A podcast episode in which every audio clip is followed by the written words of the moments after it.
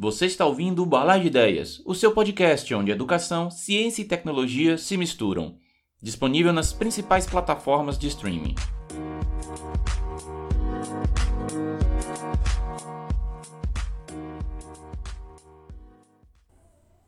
Olá, seja bem-vindo ou bem-vinda ao Balar de Ideias. Eu sou o professor Aquino e, como de costume, estou aqui com meu colega Lucas para a gente poder bater um papo sobre revoluções industriais. E aí, Lucas, como é que você está? Opa, Aquino, tudo bem? Seguimos aí na quarentena, né? Firmes e fortes. É, às vezes mais, mais forte do que firme, às vezes mais firme do que forte, mas a gente vai, né? Isso tá enchendo a paciência, né, cara? Mas não acho que não tem jeito, não. Chega uma hora que a pessoa enche mesmo, né? E não vê uma, uma perspectiva de terminar também, né? Porque a cada hora que você assiste as, os noticiários, o, o término, digamos assim, vai sendo adiado, né? Eu acho que talvez isso seja o, pior, o principal problema, né? Não tem uma, uma data assim, não. Tal data a gente vai estar tá todo mundo dentro de uma. Vai, não é normalidade exatamente, mas já vai estar tá um pouco mais tranquilo, sabe? Então a gente fica aí nessa, nessa perspectiva meio maluca. Na verdade, eu acho que a gente poderia combinar, fazer um acerto assim entre todas as pessoas no mundo e combinar que 2020 não existiu. Aí a gente vira o ano e conta de novo 2020 de novo, sabe? Apaga esse ano da história, como já foram feitos algumas vezes que fizeram é, ajuste de calendário, né? Que aí passou da, da, do calendário gregoriano para o calendário juliano, um negócio desse tipo, né, que teve. E aí a gente faz algo desse tipo e, e simplesmente ignora que existiu esse ano e vai pro próximo, né? é o jeito. Não, é verdade, é verdade. Cara, aqui, no nosso último podcast a gente estava falando sobre. É, no finalzinho, né? Você comentava como que a gente perdeu, o Brasil perdeu as revoluções industriais, né? E como que a gente está perdendo essa da agora, que seria a quarta, digamos assim, né? Porque basicamente o que nós tivemos é o seguinte: nós tivemos a primeira revolução industrial, que foi marcada lá pela mecanização, né? Que é final do século. Final do século XVIII, né? Metade do século XVIII mais ou menos. É, que era você tinha as fábricas sendo montadas com a mecanização. Então tinha aquelas máquinas gigantes para poder fazer é, processamento de, ah, por exemplo, a parte têxtil, né? E aí você teve uma substituição grande né, de trabalhos artesanais por trabalhos feitos por máquinas. Né? Isso não foi na primeira Revolução Industrial. Aí nós tivemos na segunda Revolução Industrial, que foi lá da segunda metade do século XVIII até a, o finalzinho da Segunda Guerra Mundial. E é, nós tivemos depois a terceira Revolução Industrial, que aí começa, que é logo depois da, da Segunda Guerra Mundial, né? E agora nós estamos na quarta Revolução Industrial. E aí, pelo que eu dei uma, uma olhada assim, né? A mecanização né, foi o que marcou a primeira revolução.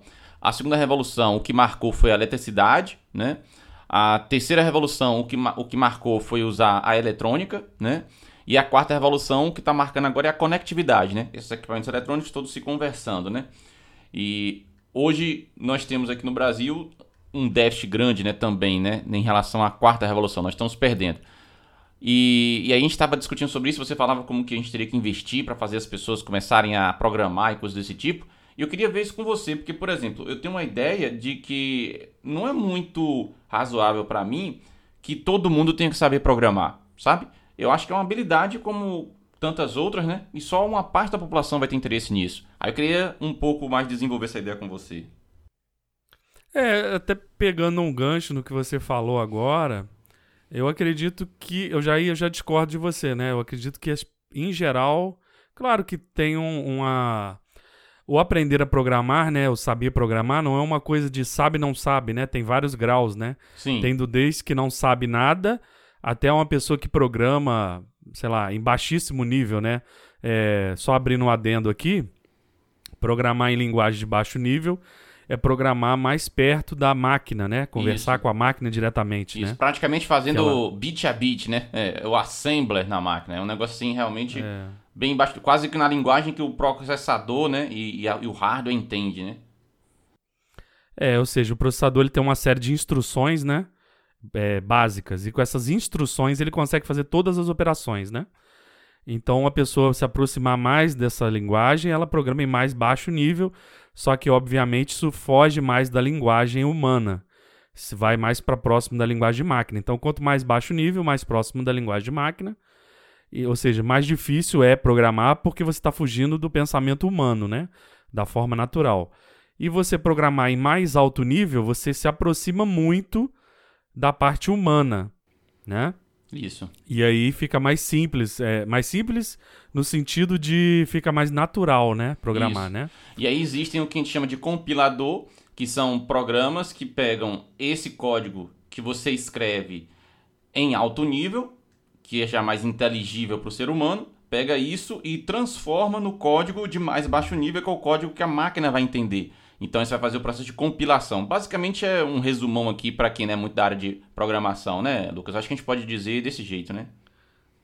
Não, não, sim. E sempre tentando, a gente sempre tenta é, esclarecer todos os termos, né? Para que o pessoal que escuta o nosso podcast aí não fique aí boiando aí, né? Uhum.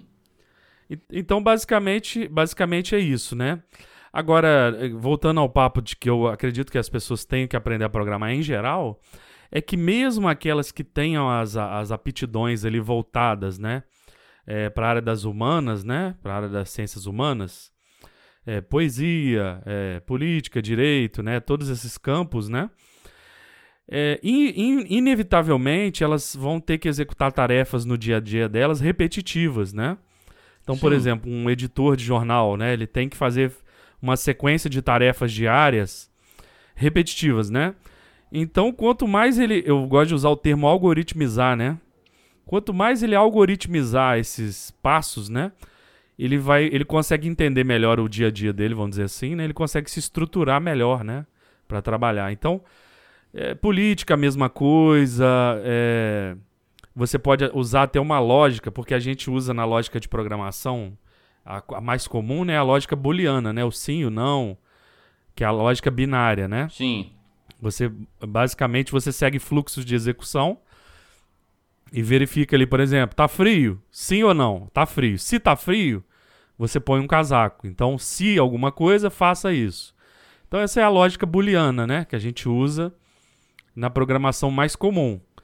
E tem também a lógica fuzzy, né, a lógica nebulosa, né? Tem outros tipos também que é que você avalia ali não não é, exatamente ali um caminho, né? Você toma Uhum. decisão, mas baseado ali num, num talvez num range ali de possibilidades, né? Isso. Então, de repente, aí num, um político, alguma coisa do tipo, utiliza esse tipo de lógica, né? Uma lógica não booleana, né? Por exemplo, para tomada de decisão, né? E você tem a- as melhores tomadas de decisão baseadas em, em premissas e tudo mais. Isso, isso também é, é, programação, né? Então, assim, o que eu quis dizer com tudo isso é, eu reitero que eu acredito que, que programar é exatamente como somar, como multiplicar, como escrever, né? Estruturar um texto, né? É, algoritmizar os processos, né? Não necessariamente. O programar, a palavra às vezes é muito forte, né? O cara é um programador.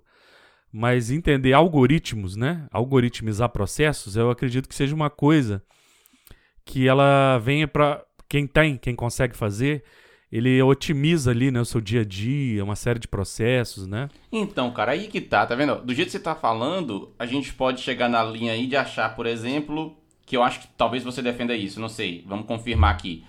É, adicionar na educação básica a ementa de programação, por exemplo. Então a, a criança já na educação básica vai começar a expor todas as crianças a processos de programação.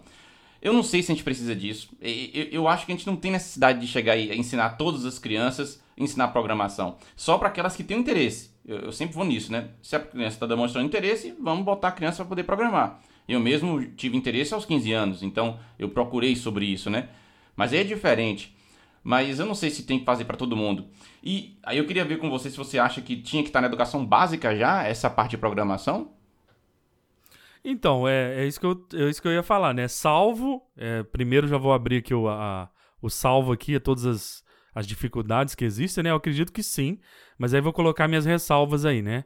A gente sabe, as pessoas sabem que na educação básica é, nós temos uma série de dificuldades, né? Você tem uma dificuldade que o povo brasileiro, ele tem, a sua maioria aí são pessoas de, de baixa renda, é, é, salvo todos os, os as intempéries que acontecem, inclusive que você vai ter que ter professores qualificados para isso, né? Professores de qual área? Professores de matemática, professores de física, para ensinar algoritmos. Então tem uma série de, de vírgulas aí, né? né? Uma série de, de mais aí, né? De poréns, né? Agora, eu acredito que sim. Só que você pode fazê-lo É exatamente como um professor que deu, que eu fiz mecânica clássica, ele falava comigo assim: você pode ensinar a integrar, que é uma operação matemática é, não elementar, né? Fazer integração. É, Para quem não sabe aí, fazer uma integração, né? É você achar a integral de uma função, né? Quem está no ensino superior aí, que nos ouve no, na parte de exatas, Uhum. é uma operação aí, além das quatro operações fundamentais, né? É uma operação além. Bem é, além. bem além, vamos dizer assim, né? Uhum. Fazer a integração. Só que ele falava comigo assim: olha, você ensina para ela que você vai fazer a soma das áreas. Por exemplo, você tem um gráfico de uma função. Você vai fazer a soma das áreas lá dos infinitos retângulos que tem embaixo. Você nem fala infinitos, fala um número grande. Você vai somando. Você faz várias vezes. E você nem precisa falar que o nome disso é integral, vamos dizer assim, né? Você ensina para ela calcular áreas por aproximação, né? É, você quer fazer um negócio mais alto nível. Você não vai pro baixo nível, digamos assim, dizer o que é integral, fazer toda a definição formal e tudo. Não, não, Mas é. você vai no negócio, ó, você acha essa áreazinha aqui embaixo do gráfico, considerando que o- a função seja positiva, né? Naquele intervalo, e aí você aproxima isso por retângulos, e isso aqui você chama de integral. Esse valor você chama de integral, né? E... É, aí no final, você nem precisa falar que é integral, entendeu? Aham. Você só. Você só. Olha, se eu quiser somar. E essa área aqui, ela significa o quê? Porque no ensino médio, a gente já tem problemas na física, por exemplo, que você Sim. tem que o cálculo da área, Sim. ele significa alguma coisa, né? Isso. Se você tem uma função onde o eixo x é tempo, o eixo y é velocidade, então você está multiplicando velocidade vezes tempo. Quando você multiplica a velocidade vezes, te- vezes o tempo, né? Você tem o quê? Você tem o espaço, né? Porque você define lá no ensino fundamental, no ensino médio, velocidade delta S por delta T. Então é espaço por tempo. Então, se você multiplica, né, passa esse ΔT é, multiplicando, né? E aí você vai ter velocidade vezes tempo, você tem distância. Então, se você tem um gráfico que represente no eixo x o tempo e no eixo y a velocidade de um certo móvel, e aí e essa função é sempre positiva, você pega te- um determinado intervalo a área embaixo desse gráfico, né? Entre o eixo x e esse gráfico, você tem a distância que aquela, aquele móvel se deslocou naquele intervalo, né? Então, você tem exercício desse tipo mesmo lá no ensino médio. Não é isso? É, aí lá no ensino médio, a, a, a coisa que facilita, vamos dizer assim, que esses gráficos geralmente são assim, é, ou são, é, no caso aí, trapézios, né, que você consegue calcular facilmente, fazendo a média da base, da soma da base vezes a altura, Isso, né?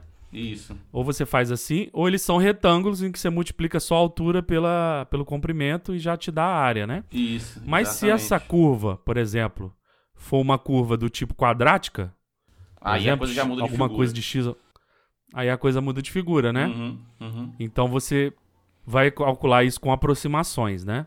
uhum. Então é justamente por causa disso. Mas eu sou contra falar os nomes. Ah, isso aqui chama integral, isso aqui chama programar, por exemplo. Não é simplesmente programar. É você ensinar o cara a algoritmizar, por exemplo, e tem muitas tarefas que elas são repetitivas, né? Um- te- é, o, o nosso mundo, assim, é é- é, tem até uma discussão sobre isso na computação, né?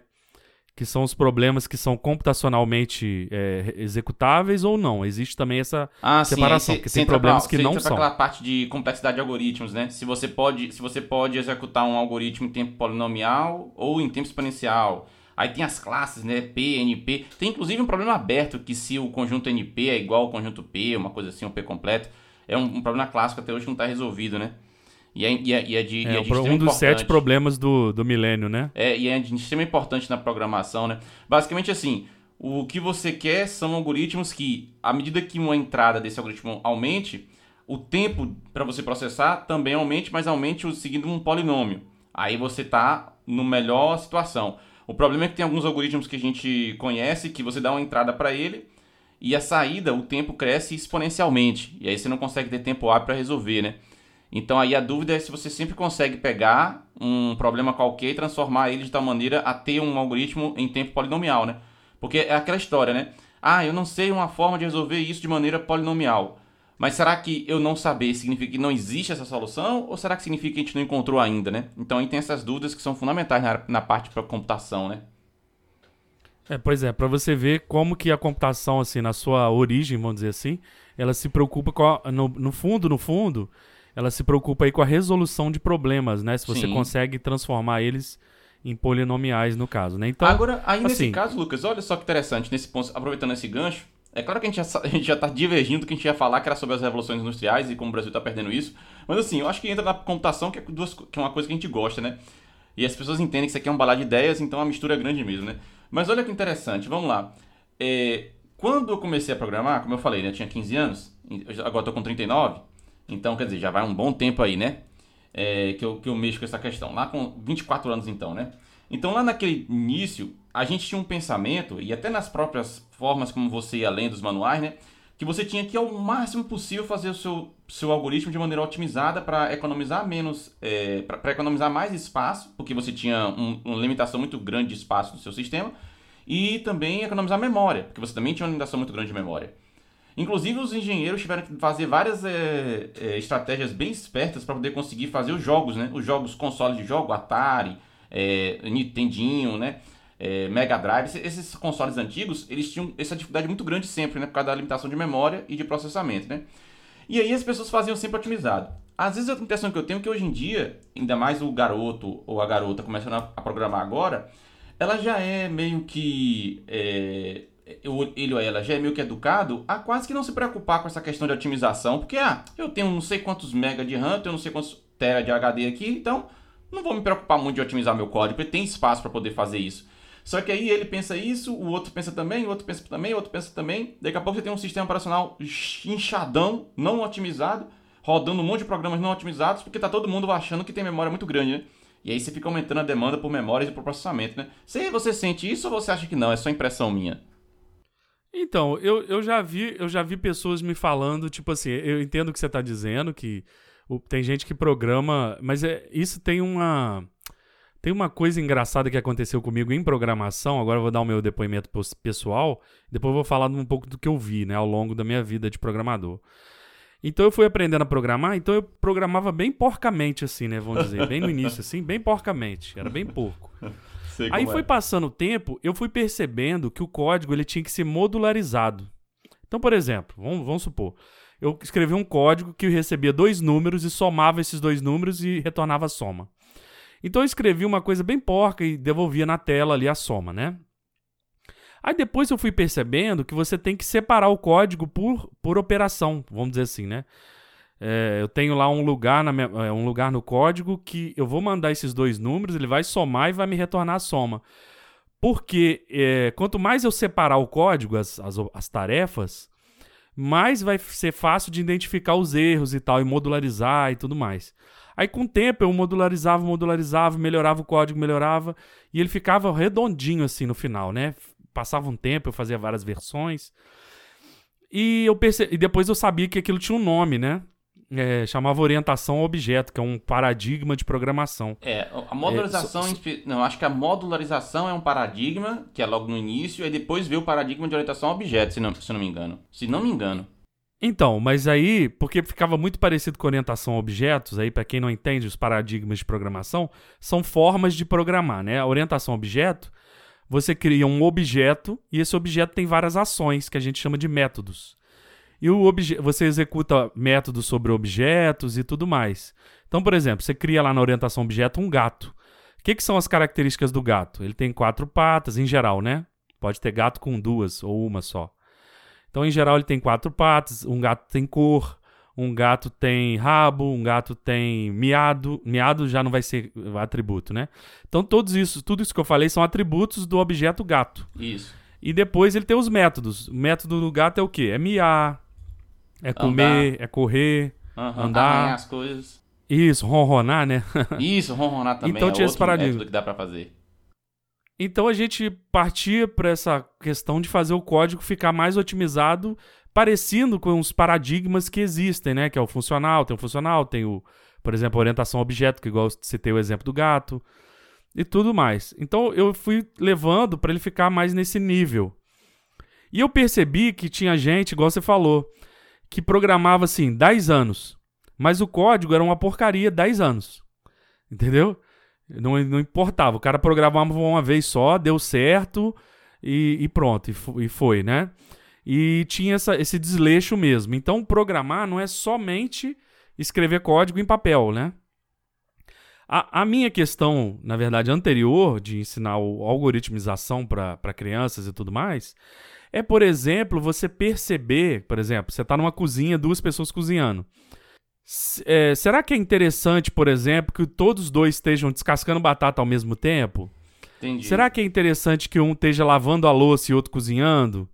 Então, assim, existe. É, se você tem essas tarefas, né? Que cozinhar é uma tarefa cotidiana, todo dia você faz. É, será que existe uma maneira ótima de fazer aquilo? Então, o algoritmizar, na minha opinião, para crianças e né, para o ensino médio também, é uma ideia mais ou menos assim. É uma nível. ideia que as pessoas.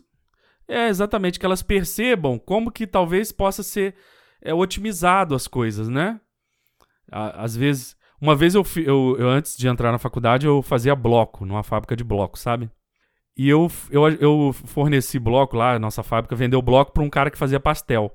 Eu entrei, eu tô contando esse caso assim, parece que tá longe do que a gente vai falar, mas eu vou chegar no ponto.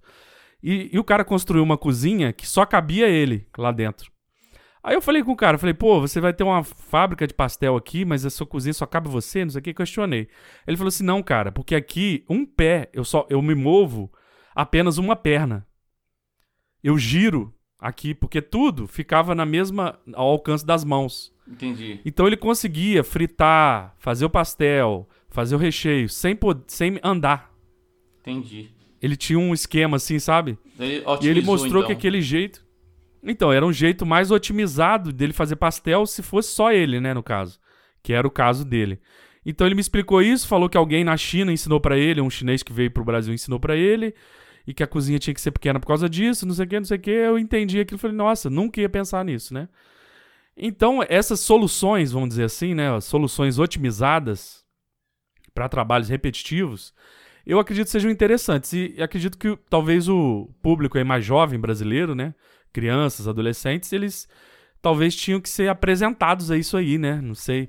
Porque, igual é. você falou, você começou a se interessar com isso com 15 anos. Uhum. Poxa, eu passei, sei lá, 20 anos sem saber o que que é. Quando eu descobri o que que era, me apaixonei pela, pela coisa, né? Gostei muito. Talvez se eu tivesse sido apresentado antes, é, eu teria gostado, eu né? entendi Talvez. a sua lógica. É, no meu caso, como eu, eu fiz o, o técnico em eletrônica, né? E aí isso me estimulou, né? Porque já mexe com eletrônica, para você mexer com programação é um pulo, né? Então eu ficava lendo as revistinhas de eletrônica e sempre tinha alguma coisa de programação, né? Foi eu comecei a achar, a achar interessante. E eu sempre me interessei pelo computador, né? Em mexer no computador e tudo. Então, acho que foi isso que aconteceu comigo, né? E no meu caso, em relação a essa questão de otimização, eu tenho uma história que é o seguinte: da única vez que eu mexi com Fortran, porque eu também já mexi com Fortran, né? É, foi na época da graduação. Tinha um, um, um, cara na minha cidade lá que ele tinha um observatório astronômico é, amador, certo? Ele tinha um, um telescópio todo, né? É, potente e tal, né? Ainda mais considerando que é uma pessoa que não era uma. Ele não, ele não tinha um observatório oficial mantido por uma instituição, sabe? Era um cara que fazia um observatório amador, mas que ele tinha dinheiro para investir, né? Porque ele, ele tinha um comércio, né? Ele, ele fazia outra coisa, ele fazia a parte gráfica e tudo, mas ele tinha esse gosto para astronomia. Então o cara tinha, o, digamos assim, o luxo de poder comprar um telescópio bem sofisticado para ele, né? Só que aí o que, que ele fazia também? Ele fazia o, o que eles chamam de efemérides. Efemérides são justamente você saber as posições que você tem dos, dos corpos celestes para você poder fazer observações. Então, por exemplo, você é um observador amador, né? Você tem um telescópio. Você não pode apontar o seu telescópio em qualquer, é, em qualquer ângulo, em qualquer posição, em qualquer dia. Se você quiser observar um determinado planeta, se você quiser observar uma determinada estrela, você tem que pegar o seu telescópio num determinado horário, né? apontar num determinado ângulo, para daí você observar aquele objeto. E aí você tem um, um livro gigante, todo ano tem, que é tipo um grande um monte de tabelas que você vai nessas tabelas e consulta. Ah, eu quero observar tal planeta, eu estou nessa coordenada aqui geográfica, onde é que eu tenho que apontar meu telescópio? Ele te dá lá as posições, sabe? Aí, resultado, ele fazia esses negócios tudo em Fortran, viu? Ele pegava os dados lá da NASA, algumas coisas lá da NASA, fazia as contas, né? E jogava nessa tabelona, né? E organizava. Aí ele queria alguém para trabalhar com Fortran para fazer essa parte de pegar os dados crus, já com os cálculos tudo prontinho, e formatar para ficar na apresentação do livro, entendeu? Para você fazer essa parte de formatação, digamos assim, organizar as tabelas, né? E aí, cara, o código do cara era completamente sem otimização, era tudo força bruta, né? Aí quando eu cheguei, e o cara tinha umas máquinas potentes, né? Que tinha a máquina mais potente da época que aquele cara tinha. Aí quando eu cheguei lá, por indicação de um professor, um professor da universidade era amigo desse cara. Aí esse cara comentou que estava procurando alguém que fizesse programação. Aí meu, esse professor me indicou: Ah, eu conheço um rapaz aqui bom para você. Aí me indicou, né? Eu não sabia Fortran, mas eu fui pegar o livro para aprender, né? Aí, resultado, Lucas. É, fiz o algoritmo. Só que antes de fazer o algoritmo, eu pegava os dados dele bruto e eu não saía fazendo conta em cima, né? Fazendo as operações em cima. Eu fui organizar primeiro os dados. Aí eu organizei em ordem é, crescente os dados que ele precisava, porque aí eu podia usar depois busca binária e aí ficaria mais rápido o código, né? Então eu fiz essa arrumação primeiro antes. E aí eu, eu fiz meus códigos. Quando eu entreguei pro cara, o cara ficou assustado. Falei, cara, como é que você conseguiu fazer esse negócio? Esse algoritmo rodou 5 minutos, se os que eu faço roda 2 horas, né? Aí eu fui falar, não, porque eu otimizei tudo, né? Eu, eu peguei, fiz é, ordenação é, em, em, em, ordem crescente, depois eu usei o algoritmo bolha. E tudo isso eu precisei usar algoritmos que eu aprendi na faculdade, sabe? Então peguei o dado bruto, aí eu utilizei técnicas de ordenação, aí eu ordenei os dados. Aí depois eu trabalhava na busca em cima desse dado ordenado, sabe? Então tudo isso foi utilizando as técnicas de otimização que eu aprendi dentro da universidade, estudando a parte de programação, né? E coisa que ele não fez. É, ele fez como você falou, né? Ele vai fazendo na força bruta e sem se preocupar muito com o processamento nem nada. E aí ficou nessa situação que foi bem curiosa, porque a minha máquina que eu tinha em casa era, sei lá, 5 ou 10 vezes menos potente do que a que ele tinha no escritório dele, sabe? E a minha máquina fazia em 5 minutos, porque estava otimizado, sabe? Aí ele ficou assustado quando eu levei pro dele, falou, cara, mas já terminou isso aqui? Não, isso aqui tá errado. Aí ele conferia lá, pô, não é que tá certo esse negócio? Eu falei, pois é, então eu aprendi direito lá a programação, né? Eu tô contando essa história porque, assim, eu acho que essa questão de você aprender a programação é muito mesmo de você ter interesse nisso, porque eu vejo assim, que é algo que eu sempre tive curiosidade, viu, Lucas? Eu, como sou da área de matemática, eu tenho vários colegas que são da área de matemática também. Natural isso daí. E eu percebo que não necessariamente meus colegas que trabalham com matemática, inclusive os que trabalham com lógica, sabem programar. E eu sempre achei isso estranho. Eu falei, caramba, como é que uma pessoa que mexe com matemática o tempo inteiro, que mexe o tempo inteiro com argumentação lógica, com conectivos lógicos, com isso tudo, não sabe programar? E quando você pega o contrário, também é verdade. Você encontra várias pessoas que sabem programar, mas que não entendem matemática. E que muitas vezes esbarram em problemas que ele tenta resolver e aí ele não sabe por causa da matemática que está faltando, né? Então parece que não é uma coisa assim. Não necessariamente os grandes programadores são grandes matemáticos e não necessariamente os grandes matemáticos são grandes grandes programadores. Então são habilidades diferentes, sabe? E é nesse ponto que eu acho que tem aí a, a, a questão de que tem que ver o interesse da pessoa, sabe? Porque isso eu tô falando de pessoas de matemática.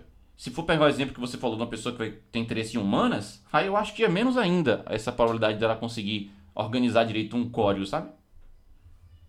É, então, é, igual eu estava te falando, é justamente o que você disse, né? É, por exemplo, quer ver um exemplo muito bom? Por exemplo, eu, eu quando ia ordenar, por exemplo, um vetor, ou, ou fazer busca, igual você usou algoritmos já é, que são ótimos para cada cenário, né? Isso. É, por exemplo, um algoritmo de ordenação, um algoritmo de busca, né? Que são ótimos para determinados casos, que é igual esse, que era um caso de busca muito longa. Uhum. É, o que eu percebo hoje em dia é o seguinte: eu programei em Fortran por quase 10 anos. Caramba! É, pra você ver. É porque é o seguinte: eu usava o Fortran para fazer problemas que é, demandavam linguagens mais rápidas, né? Que seria o Fortran ou C. Um programa que eu usava era em Fortran, um framework que eu usava, eu fiz tudo em Fortran e tal. Que, que em nível de velocidade, ele e o C é a mesma coisa, né? E aí o que aconteceu? Eu fui programando em Fortran e exatamente era nesse nível que você falava. A gente procurava otimizar tudo mais. Hoje em dia, eu programo em Python e JavaScript. O Python, por exemplo, você ordenar um vetor é ponto ordered, ou ponto alguma coisa, e ele ordena. O, o, no, no, no, JavaScript é a mesma coisa, é ponto sorted, é a mesma coisa. Então, no fundo, o que acontece? Você vai fazer um sistema para alguém, o que eu vejo muito, né? Você vai fazer um sisteminha para alguém, eles fazem desse, nesse esquema, né? Já tem tudo pré-pronto, você não eu, para te falar a verdade, hoje eu, eu tô mais na, na vibe de fazer pequenos sistemas e tal. Então, é, já tem tudo muito pré-pronto ali, você não programa muito, né? Uhum. Eu programei para fazer conta, eu fazia conta, usava programação para fazer conta científica e muita conta, ou seja, precisava ser muito otimizado e tal. Hoje eu vejo que os sistemas, eles não têm muito essa coisa não, eles são mais voltados para arquiteturas, né? Para é, design partners que fala, que é MVC e outras né, que são designs do, do sistema. Você faz ali dentro desse design busca de dados, porque geralmente, salvo alguma vez que eu fiz alguma conta fazendo um sistema, é busca de dados, inserção, criação e, e update de dados em banco de dados, né? Uhum. Então, basicamente, ele foge muito da matemática, vamos dizer assim, né? Ele não. É, a não ser que você esteja lidando. Uma vez eu fui lidar com software financeiro e tive que fazer um algoritmo para calcular os juros, por exemplo, no, numa, numa função, numa equação transcendental. Eu tive que fazer um algoritmozinho de achar zero em função, em função Uhum. né? De achar raiz em função. É, esse tipo de situação, eu lembro de você contar essa situação, e isso é um tipo de situação onde eu tenho certeza que um programador médio, ele não saberia. Ele, ele ia para fóruns, ele ia perguntar para outras pessoas, por quê? E é engraçado porque às vezes esse, esse cara que está na, na computação, por exemplo, principalmente se ele fez ciência da computação, ele estudou matemática. Ele fez cálculo 1, cálculo 2, ele fez ah, a cálculo numérico, ele fez isso tudo. Mas eu acho que é muito improvável que ele ia chegar nesse ponto e falar, cara, eu acho que isso aqui dá para resolver por cálculo numérico. Eu vou fazer aqui um método da bisseção, que foi o que você deve ter feito, né? Porque o que você precisava ali, o método Foi, o método da foi. bisseção já funcionava. Eu acho que ele não conseguiria fazer. Por mais que ele tenha tido na universidade a parte de, de matemática, sabe? Porque eu acho que o aluno na, na, educação, na, na computação, ele não está muito preocupado com a matemática. Tanto que muitos falam, para que, que eu estou estudando isso? Eu quero computação, eu quero programar e tal. Então só quando o cara vai na prática, quando ele vai na- no dia a dia mesmo programar, é que ele pode falar, caramba, ó, tá vendo? ó? Realmente isso aqui ó, faz um sentido eu ter estudado aquela matemática na, na, na- na universidade, sabe? Mas enquanto ele tá como estudante, é muito comum você ouvir isso deles falando assim, né? Pra que, que eu vou estudar isso? É, aí basicamente, aqui, né, é o que você está dizendo. É, algumas pessoas talvez fugi- fugiriam desse problema, né? Nesse caso aí, por exemplo, eu era o estagiário da empresa.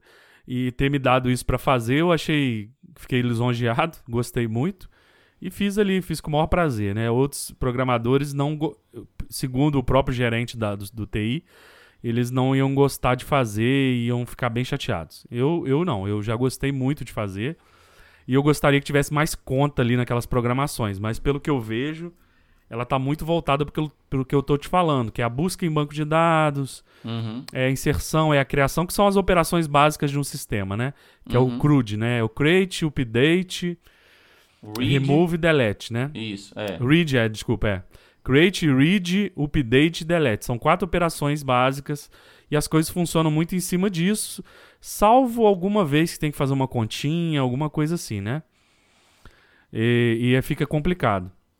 Mas eu, eu acredito, aí voltando lá para o assunto original que a gente estava falando, que é o seguinte: é, o Brasil ficou atrás nas revoluções, primeiro pelo seguinte.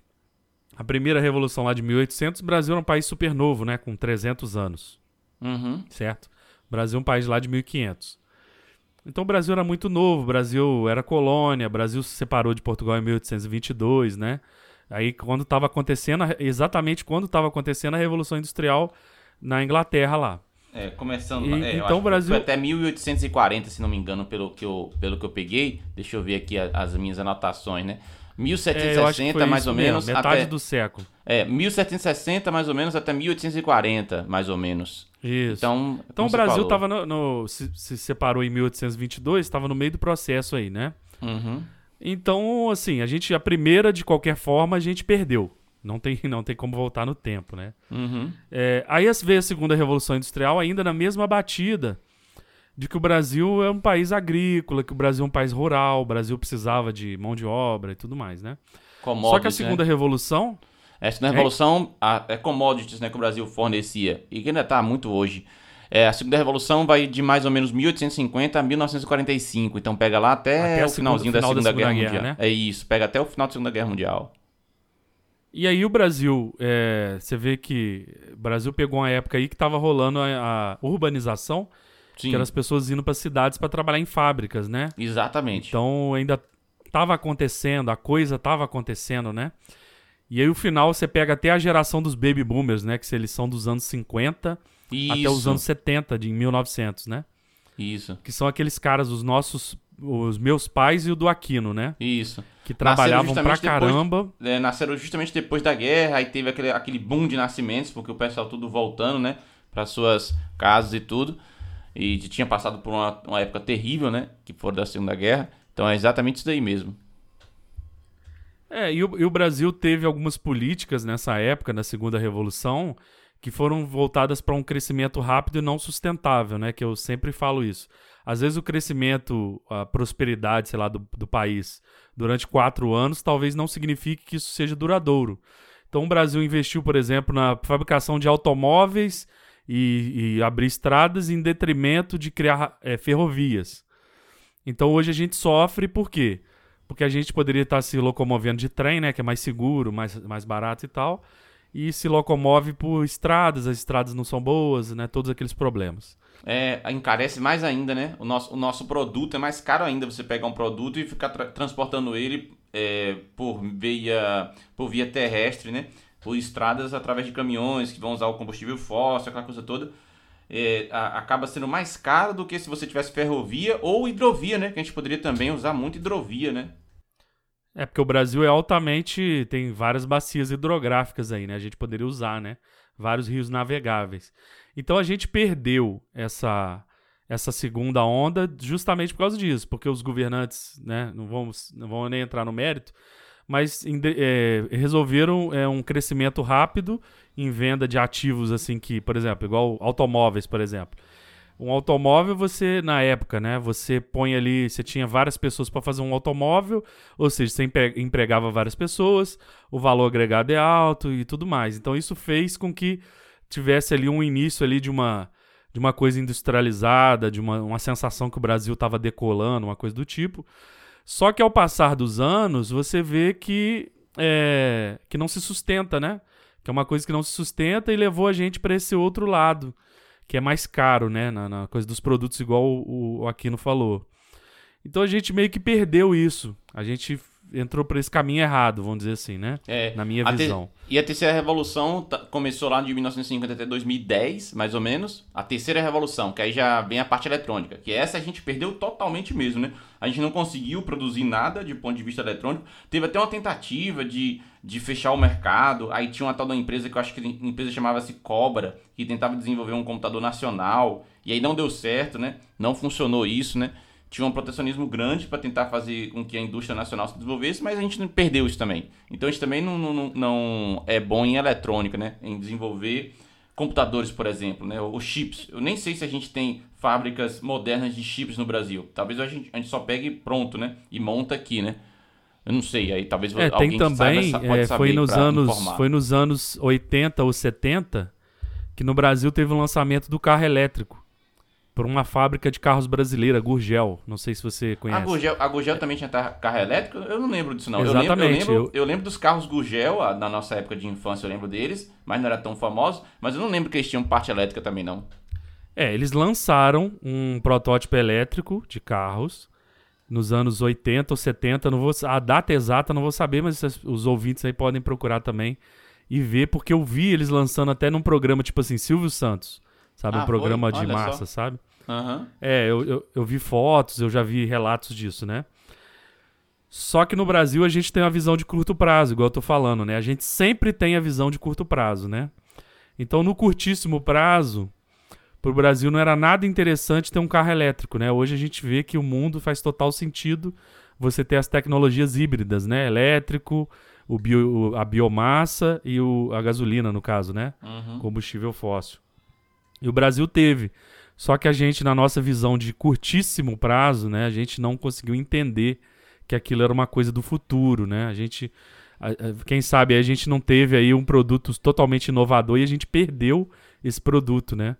Igual você uhum. falou também, na eletrônica a gente perdeu. Uhum. E aí vem para a quarta, que é a partir de 2011, né? Que aí seria mais ou menos pelo que eu, pelo que eu achei aqui, que aí vem justamente o conceito de é, conectividade, né? Que é pegar esses montes de. Essa, quantidade enorme de equipamentos eletrônicos, você faz tudo se comunicar. Aí você tem o seu celular que se comunica com o seu carro, que se comunica com sua casa, que se comunica com o seu sistema de alarme, que se comunica em tudo, né? Tem a internet das coisas, né? E aí a gente também, e aí você vai ter um monte de algoritmos processando em cima disso, que é deep learning, machine learning, big data, um monte de coisa em cima que também está perdendo bonde. Ah, tem pessoas que trabalham com isso, né? Pessoas que já estão na mais na academia e trabalhando também para aplicações científicas. Mas isso aplicado na indústria, a gente acaba sempre comprando coisas prontas, né? E esse é o grande problema no Brasil, né? A gente não consegue desenvolver e sempre compra coisas prontas. Porque como você falou, né? A gente está sempre na visão de curto prazo. Então a gente fala, ah, não, eu não vou gastar tempo aqui agora para desenvolver um computador. Eu vou comprar o computador de fora. Ah, não, eu não vou gastar tempo para desenvolver é, esse equipamento eletrônico. Eu vou comprar de fora esse equipamento eletrônico, né? E a gente é, vai ficar assim. Que... E a gente vai ficar. Isso minha... você... Diga. Pode, não, pode falar, pode falar, desculpa. E a minha preocupação. e a minha preocupação, Lucas, com isso é que a gente vai ficar sempre nesse ciclo vicioso onde a gente vende caminhões e caminhões de soja para poder receber três caixas de processador, sabe? Porque a gente nunca desenvolve. E aí vem ainda uma questão que é defendido por. que eu vejo, né? É, aí eu não sei se como é que funciona a parte do liberalismo econômico nessa jogada. Que aí fala assim: ah, não, cada um tem que trocar o que é melhor para você. Então, se você é muito bom em produzir trigo, ou se você é muito bom em produzir soja, esse é seu produto. Então, não gaste seu tempo produzindo camisas. Vá trocar sua soja pela camisa. Só que eu acho que isso é um problema, porque a gente vai ficar o resto da vida só fazendo soja, produzindo soja para trocar por camisas, processadores, é, celulares, é, tudo de eletrônica. Eu acho que a gente tem que desenvolver também essa parte aqui, sabe? Eu, eu, eu acho que isso, pensando em médio e longo prazo, a gente não pode ficar nesse ciclo vicioso de só ser um país agrícola, praticamente, e nada de país é, com tecnologia desse tipo, sabe? Você falou uma coisa aí que esses dias eu me deparei com isso, né? Eu fui tentar uma, é, trabalhar com uma equipe aqui de uma de um lugar aqui em Juiz Fora, né? E, eu falei com eles, falei, ó, oh, eu entendo um pouco de machine learning e tal, mas, né, posso me aprofundar para a gente poder fazer um trabalho bacana, preventivo e tudo mais, de predição de um monte de coisa. Aí a pessoa falou assim, ah, a gente vai comprar um software. Então eles compraram um software que custou não sei quanto, claro que tem o suporte e tudo mais, que ele aperta um botão e aquilo gera os resultados todos para ele. É uma visão de curto prazo pelo seguinte: você compra o software e fica ali. Aquele software foi criado em algum lugar e a empresa dá suporte. Mas ele poderia ter um profissional ali de repente para fazer para ele todo esse trabalho, né? Então a gente com essa visão de curto prazo, de curtíssimo prazo, né? No Brasil é, não é nem curto, é curtíssimo. Então ele comprou o software e ficou lá. E um dia, um dia eu falei para essa pessoa, né? Eu falei assim: olha, vocês têm que abrir o olho, porque vocês estão comprando tanta coisa que daqui a um dia o setor de TI da empresa não vai existir. Porque hoje em dia as empresas também terceirizam o TI, né? Você pode ter o TI da empresa em outro lugar do Brasil e os trabalhadores ali daquele lugar você perde o emprego. É, eu não sou, não sou contra a terceirização, né? Para alguém que ouça isso, pode falar isso. Mas eu sou a favor do seguinte: você tem que se justificar enquanto funcionário, vamos dizer assim, né? Se, se o seu patrão alguma hora ali entende que você é descartável, você sai. Então você tem que se justificar, né? Tentando se inovar, vamos dizer, ali naquela, naquele setor. E eu achei aquilo prejudicial, mas bola para frente, né? Em outro lugar, com certeza, é, a visão seria diferente. Então, eu acho muito é, ruim, eu fico, na verdade, triste, porque o Brasil está perdendo essa quarta revolução, que é a indústria 4.0, porque, primeiro, ele não tem é, pessoal qualificado, porque a gente fica. É, tem uma coisa muito ruim no Brasil que eu sempre vejo dando aula às vezes, que é o seguinte: ah, isso é muito difícil, ah, isso é muito chato, ah, essas tipos de, esses tipos de estigma, eles são ruins, né?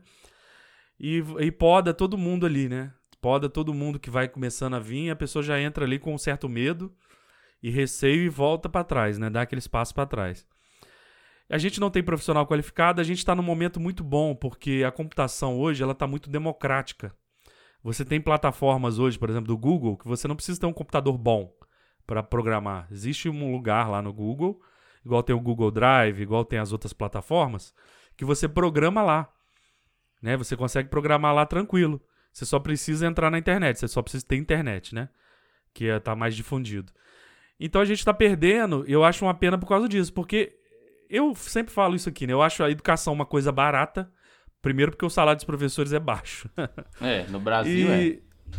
é. é. É baixo. Aí a gente tem possibilidade de plataformas de programação baratas, que você não precisa ter um computador bom para programar, ou seja, já eliminou aquela parte do equipamento que era caro.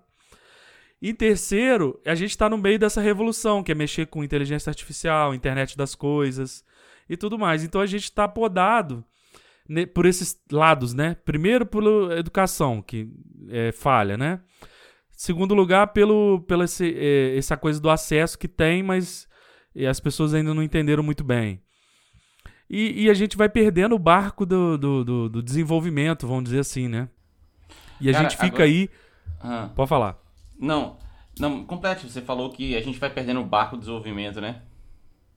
É, vai tocando, vai acontecer essa revolução 4.0. O que que ela no final dela, né, que estão durando aí mais ou menos 50 anos, o que que eu acredito que vai acontecer? Eu acredito o seguinte, a gente está entrando numa era de drones, por exemplo. Então os drones, eles vão entregar comida, eles vão ter inteligência artificial neles. No final de tudo, os drones vão conversar com a sua geladeira, é, você vai dar, deixar ali pré-comprado a sua compra mensal. Você não vai precisar ir no supermercado. Isso, isso é o fim, né? Você não vai precisar ir no supermercado. Você não vai precisar ficar ligando para uma pizzaria. Né? Só rapidamente ali no toque do celular, você vai resolver sua vida.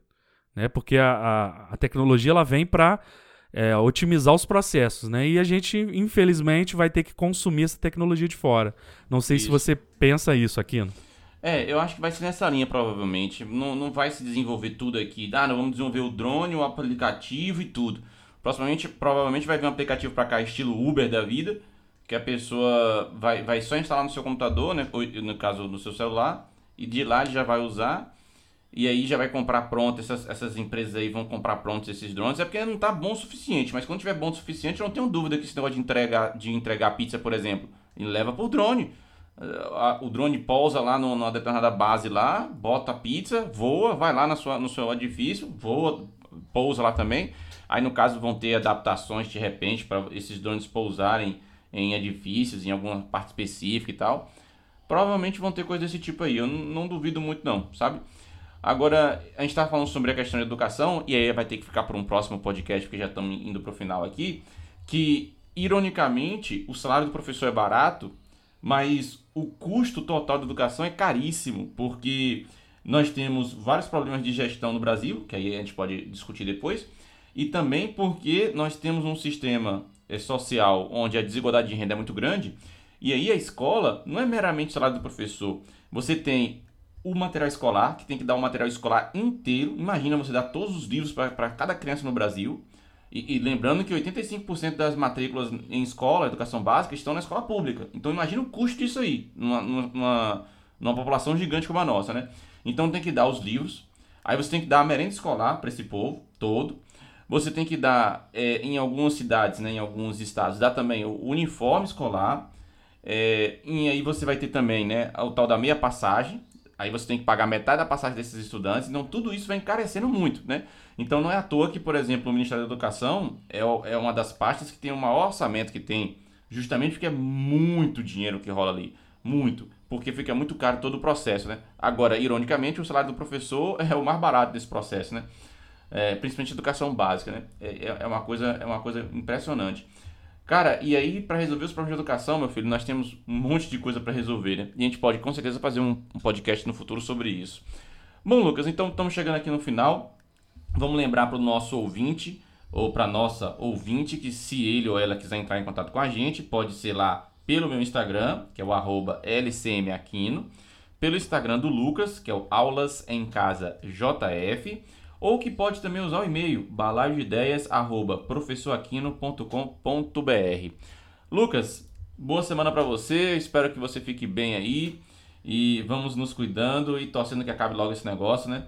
porque vai cada vez mais deixando a gente desanimado esse, esse isolamento todo, né? É, realmente está é, sendo bem cruel mesmo, né? É, você ficar em casa preso às vezes não é fácil, é bem complicado. Mas é necessário, acredito que vai passar. Então vou dar um salve aí para quem está nos ouvindo, né? E que a gente vai fazer, manter o nosso podcast semanal aí, né, aqui. A gente sempre batendo um papo bem descontraído. E fiquem bem aí. Boa semana para todo mundo. Fiquem com Deus. Até mais, gente. Tchau.